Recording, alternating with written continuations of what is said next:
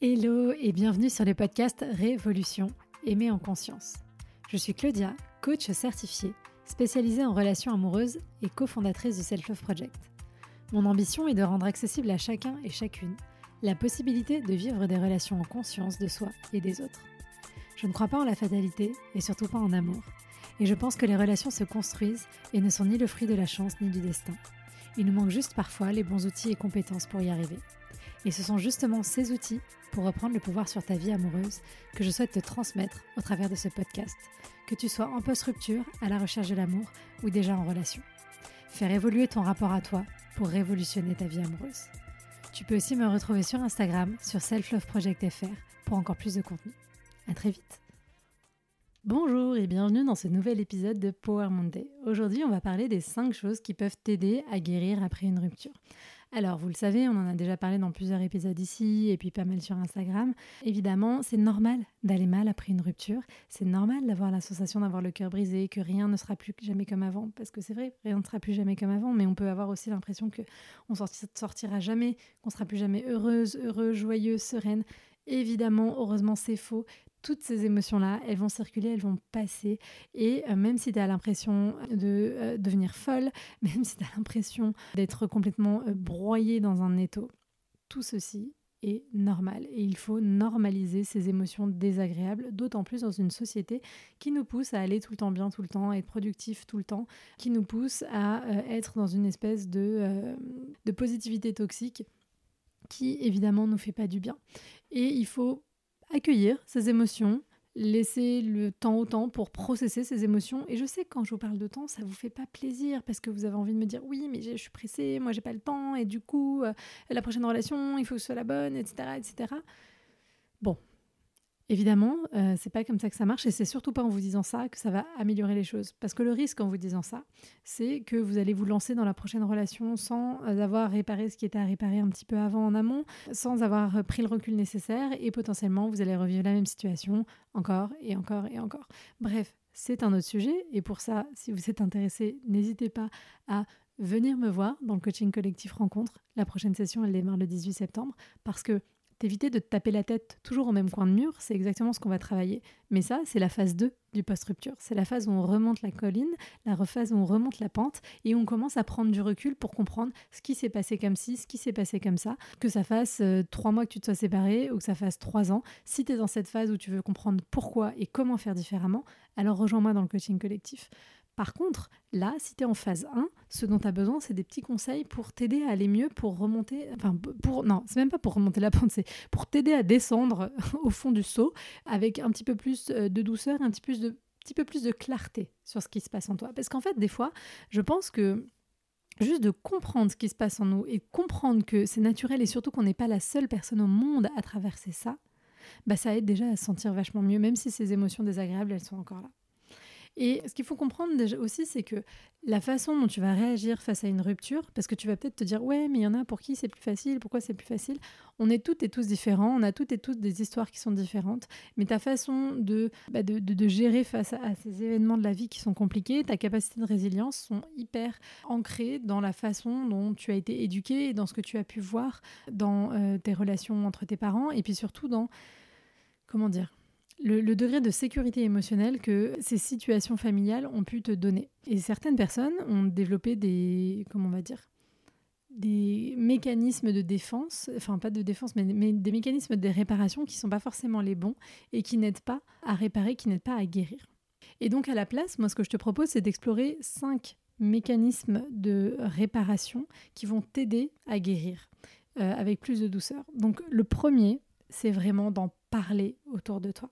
Et je sais que c'est pas évident parce qu'au début, au moment de la rupture, on est dans, on est, on est choqué, on est dans le déni. Du coup, on peut se dire. Euh, mais qu'est-ce qui se passe? Je comprends pas. Et, se retrouver un petit peu bloqué à en parler parce que soi-même, on, ne comprend pas. On n'arrive pas à mettre des mots dessus. Et même si c'est trois, quatre phrases, même si c'est deux petits mots, essaye tant que possible de, euh, de, de, parler avec des gens à qui tu fais confiance, avec qui tu te sens en sécurité, pour que ces personnes, elles puissent aussi t'aider, t'accompagner à accepter la réalité de ce qui se passe aujourd'hui euh, pour toi la réalité de cette situation. Et vraiment, il ne faut pas avoir honte d'aller chercher de l'aide à l'extérieur, auprès de tes amis, auprès de ta famille, auprès d'un professionnel de la santé mentale aussi, euh, si vraiment c'est trop compliqué et si tu te sens isolé parce que vraiment ça va t'aider à faire diminuer ton anxiété, ça va t'aider à éviter la dépression si besoin. Le poids, le, pouvoir euh, des mots et, du partage d'expériences, c'est euh, quelque chose qu'on pourra jamais euh, renier. Et en plus autour de toi, tu as forcément au moins 80% des gens qui ont vécu quelque chose de similaire et qui pourront t'aider à extérioriser tout ça. Donc ça c'est le premier point, apprendre à en parler, oser demander de l'aide. Le deuxième point, c'est de commencer un rituel d'autocompassion, d'auto-bienveillance. Et ça paraît un peu, euh, un peu cucul-après-ligne, un peu bisounours-like euh, de faire ça, hein, mais c'est la réalité. Et moi, je le vois parce que pas spécialement dans le cadre de la rupture, mais dans l'accompagnement rencontre derrière pour travailler sur l'estime de soi. Je travaille beaucoup sur l'autocompassion, sur l'auto-bienveillance.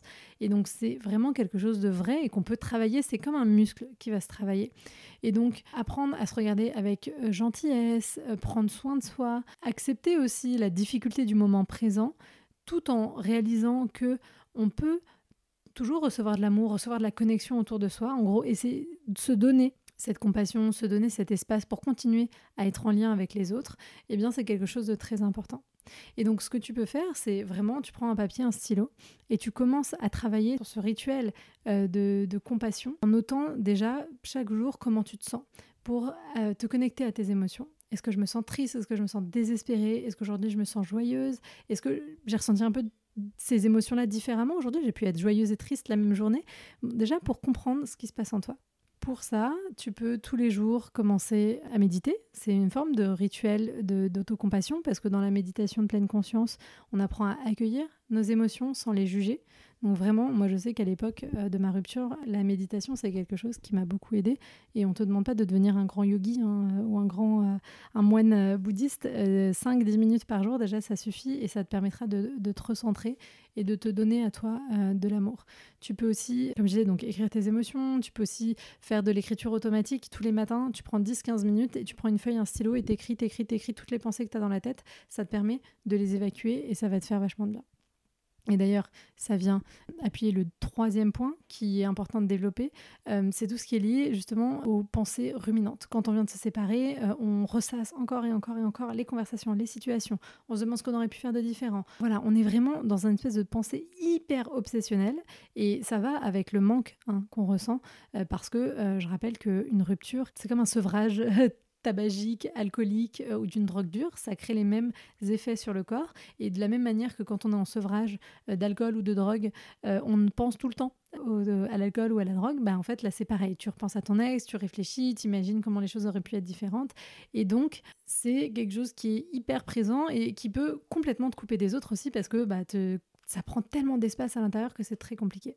Donc quand c'est comme ça, ce qu'il faut que tu arrives à faire petit à petit, c'est réaliser les moments où tu commences à spiraler, à t'enfermer dans ces trucs-là, prendre une grande respiration et te dire stop, stop, et tu le dis à voix haute, tu dis stop, j'arrête. Et là, tu essayes de refocaliser ton attention sur autre chose qui te fait plaisir, qui t'apporte de la joie, etc., etc. Mais Peut-être qu'au début, tu vas faire ça 60 fois par jour, de te dire stop, mais c'est pas grave. Il faut pas te dire ah là là, je me suis dit stop une fois, ça a pas marché et tout. C'est normal. Il va falloir le dire une fois, deux fois, trois fois, 100 fois. Et puis la fois d'après, ce sera 60, et puis 40, et puis 30, et puis 20. Et puis au fur et à mesure, ça va s'atténuer et ça va accélérer ce processus-là. Donc voilà, on utilise vraiment euh, la pleine conscience. Et donc c'est pour ça que la méditation dont je parlais avant va t'aider. Accueillir, reconnaître quand est-ce que je commence à partir dans ces ruminations et essayer le plus tôt possible de les arrêter pour pas être pris dans la spirale. Le quatrième point qui va t'aider à te remettre de ta rupture, ça va être d'accepter en fait le changement. D'accepter le changement. Et c'est pas évident parce que cette rupture, euh, elle peut créer beaucoup d'anxiété pour toi, elle peut euh, créer chez toi un sentiment de panique. Dans ces moments-là, ton corps, il va produire euh, des hormones qui te mettre euh, dans un, état physique, physiologique très aiguisé, c'est-à-dire que c'est comme si, je je sais pas, moi, tu dans la rue et il y a quelqu'un qui crie au voleur, et ben là, tu vas, ça va produire de la cortisol, l'adrénaline, et tu vas être prêt à soit partir en courant, soit te battre, tu vois, bah, c'est pareil. Quand tu penses à, à ta rupture, quand tu penses à ça et que ça provoque chez toi de l'anxiété, tu vas être dans le même état. Donc, tu risques dans ces moments-là euh, de vouloir envoyer un texto, ou tu es en colère, ou euh, d'appeler ton ex et, débattre avec eux. Euh, bref, tu vas avoir envie de te mettre dans l'action et de faire quelque chose. Ce qu'il faut, c'est que dans ces moments-là, tu réussisses à déporter ton attention et que tu réussisses à rééquilibrer ton état émotionnel. Donc, quand tu sens qu'il y a cette montée d'anxiété, cette montée d'adrénaline qui se fait en toi, sors, courir dehors si besoin, ou juste marcher, remue ton corps, et ça, ça marche très bien pour évacuer le stress et les traumas. Remuer son corps, tu, tu secoues tes mains, tu secoues tout ton corps, c'est un peu bizarre, c'est comme si tu te faisais exorciser, mais je t'assure que c'est hyper efficace. Et ça va permettre aux hormones de stress de circuler dans ton système et de s'évacuer et de diminuer, et donc tu auras moins d'urgence à faire ce genre de choses. Voilà, ça c'était le quatrième point. Et le dernier point, c'est de commencer à remettre un petit peu de joie dans ton quotidien. On se rappelle que le but, c'est pas d'essayer d'aller bien tout de suite, c'est juste de se rappeler que la vie n'est pas faite que de la douleur que tu es en train de vivre depuis ces derniers jours, ces dernières semaines, ces derniers mois, qu'il y a autre chose, qu'il y a une lumière au bout du tunnel. Et donc juste si tu pouvais me trouver cinq petites minutes de joie dans ta journée pour voilà, juste réhabituer ton cerveau à ressentir, à accueillir aussi du positif, tu vas voir que ça te fera du bien. Voilà, j'espère que ces cinq euh, conseils t'auront aidé à voir ta rupture euh, sous un autre angle et surtout à voir que c'est pas une fatalité de te sentir mal et que tu peux accompagner euh, ce mouvement pour avoir plus de douceur et plus de sérénité. Et si tu veux aller plus loin là-dessus, si tu sens que malgré les conseils, bah t'arrives pas à les mettre en place, que tu voudrais aller plus loin, que tu as besoin d'un espace où tu es accueilli, où tu es comprise, où tu es entendue et soutenue.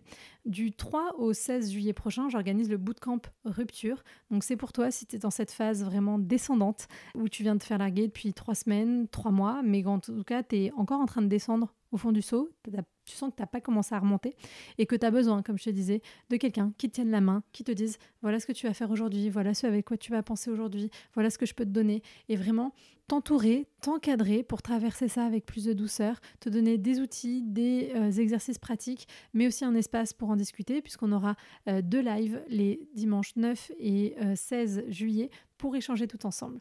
Donc ce bootcamp rupture, c'est 14 jours qu'on passe ensemble, un exercice et un contenu par jour qui est envoyé par mail, et donc les deux lives dont je te parlais. Voilà, si tu veux euh, t'inscrire, bah, vas-y, rejoins-moi. Il n'y a pas de nombre euh, de places limites. La date limite des inscriptions, c'est le 2 juillet, puisqu'on attaque le lendemain. Et j'ai vraiment envie de pouvoir t'offrir cet espace pour que tu te sentes mieux et pour que tu puisses trouver un petit peu plus d'apaisement et de sérénité. Toutes les informations sont dans la description de ce podcast. Et euh, tu peux aussi venir me poser des questions là-dessus sur Instagram, comme toujours.